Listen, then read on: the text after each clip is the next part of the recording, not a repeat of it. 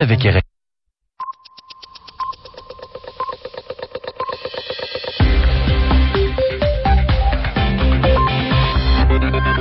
Il est 22h à Paris, 21h en temps universel sur RFI.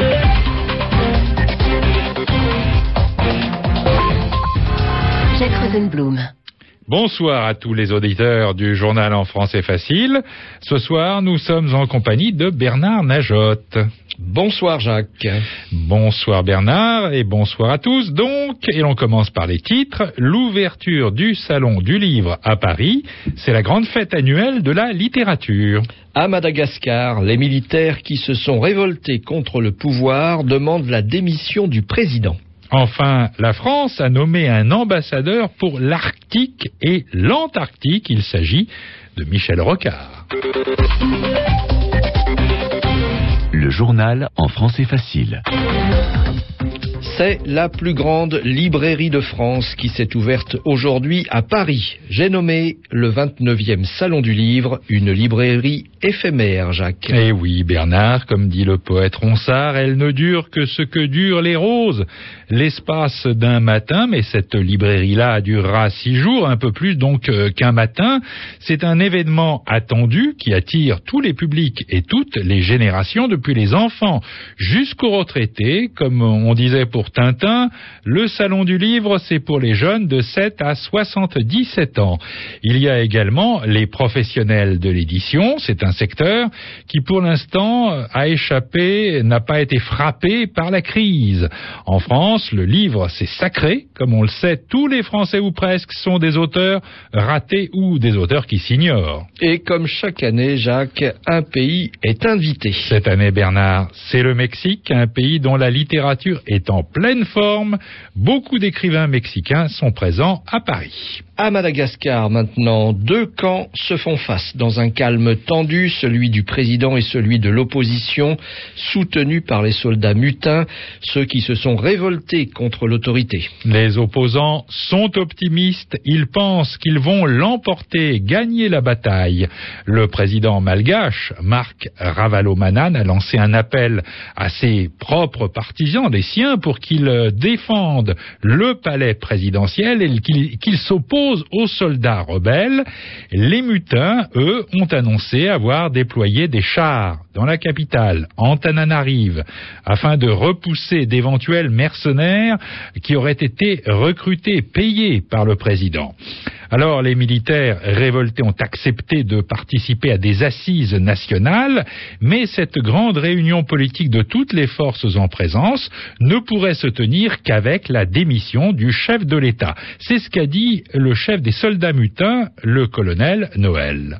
Quoi qu'ils sortent de cette discussion de l'assise, l'essentiel c'est qu'ils partent. Il n'y a pas d'autre formule Une formule où euh, il resterait à son poste mais sans pouvoir? Non, non, non. C'est pas une formule adéquate. Peut-être il va y avoir d'autres solutions, que ce soit constitutionnel ou bien par la voie euh, d'un consensus. Et si le président résiste, euh, comment allez-vous faire pour l'obliger à partir? C'est sûr qu'il va pas y avoir de résistance, mais si ça se produit, il y aura sûrement d'autres solutions à discuter auprès de sa garde présidentielle. Est-ce qu'il y a justement encore beaucoup d'éléments de sa garde présidentielle à Yavlou Il y a encore pas mal de guerres là-bas, et ce qui retient.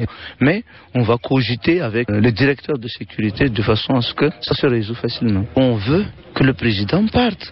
Donc, euh, il doit directement démissionner. S'il ne le fait pas, est-ce que vous allez le renverser?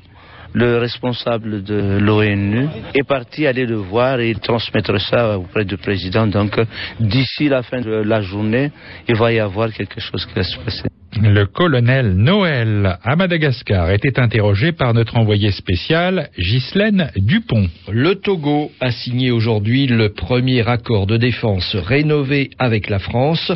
Paris rappelle que ce nouvel accord s'appuie sur les principes de transparence, de respect mutuel et de la sécurité collective. Il y a un an, Nicolas Sarkozy annonçait une nouvelle négociation des accords militaires qui lie la France à plus d'une vingtaine de pays africains. La plupart de ces accords ont été signés au moment des indépendances, c'est-à-dire qu'ils ont en général près de 45 ans. C'est le Togo qui vient donc de signer le premier accord rénové de défense et c'est Olivier Four qui nous explique en quoi consistait l'ancien accord et ce que prévoit le nouveau.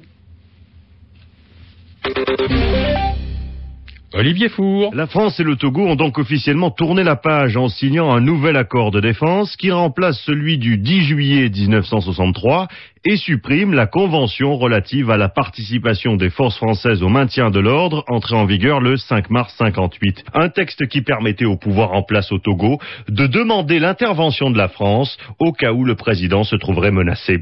Le risque pour la France était donc d'être mêlée à des crises qu'elle ne contrôlait pas totalement, voire d'être accusée de complicité d'exaction. En 2005, la répression qui avait entouré la présidentielle au Togo avait fait près de 500 morts selon l'ONU. Aujourd'hui, Paris rappelle que le nouvel accord s'appuie sur la transparence, le respect mutuel et la sécurité collective. S'il n'y a pas de troupes françaises basées en permanence au Togo, la France joue toutefois un rôle important dans le domaine de la coopération.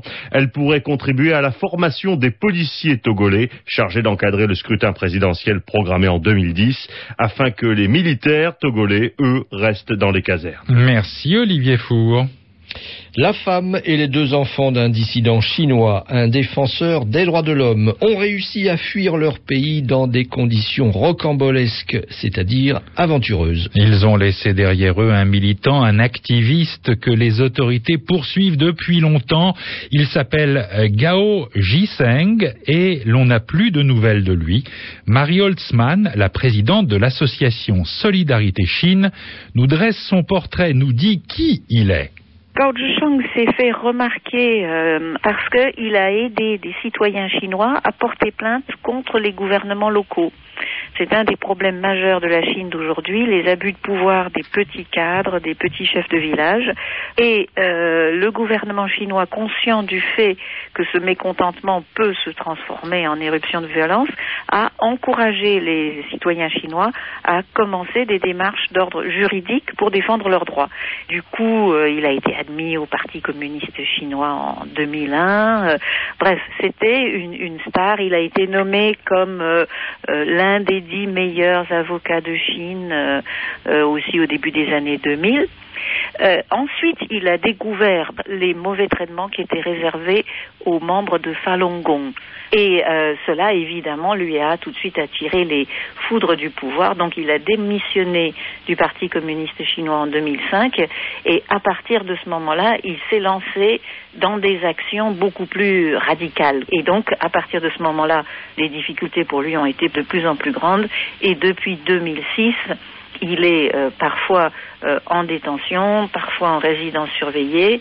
Et là, on n'a plus de nouvelles de lui depuis euh, janvier 2009. Marie Holtzmann répondait à Georges Abou. La France est peut-être l'un des rares pays qui va bientôt posséder un ambassadeur pour les pôles, le pôle Nord et le pôle Sud, à savoir l'Arctique et l'Antarctique. Et cet ambassadeur ne sera pas n'importe qui, Jacques Rosenblum. Et oui, Bernard, la France possède au moins un homme politique euh, qui est un spécialiste du pôle Nord et du pôle Sud, ce qui est assez rare, reconnaissons-le. Il s'agit de Michel Rocard un ancien Premier ministre socialiste, Michel Rocard, qui a 78 ans veut ainsi prendre sa retraite politique tout en conservant une activité qui l'intéresse. Il sera chargé des négociations internationales concernant les régions de l'Arctique et de l'Antarctique. Ces régions sont principalement peuplées d'ours, de pingouins, de manchots et d'oiseaux. Euh, ne riez pas de l'Arctique, a dit Michel Rocard, car c'est le concentré de tous les drames planétaires. Puisqu'il ne faut pas rire, nous ne rirons pas. Pourtant, Jacques, les humoristes se sont emparés de la question, ils ont saisi l'occasion. Et oui, et comme euh, dit l'autre, euh, rira bien qui rira le dernier. Je suis sûr, Bernard, que vous pensez à ce dessin humoristique, cette caricature sur laquelle on voit deux pingouins et l'un dit à l'autre, tu as vu, ils ont nommé quelqu'un qui parle notre langue.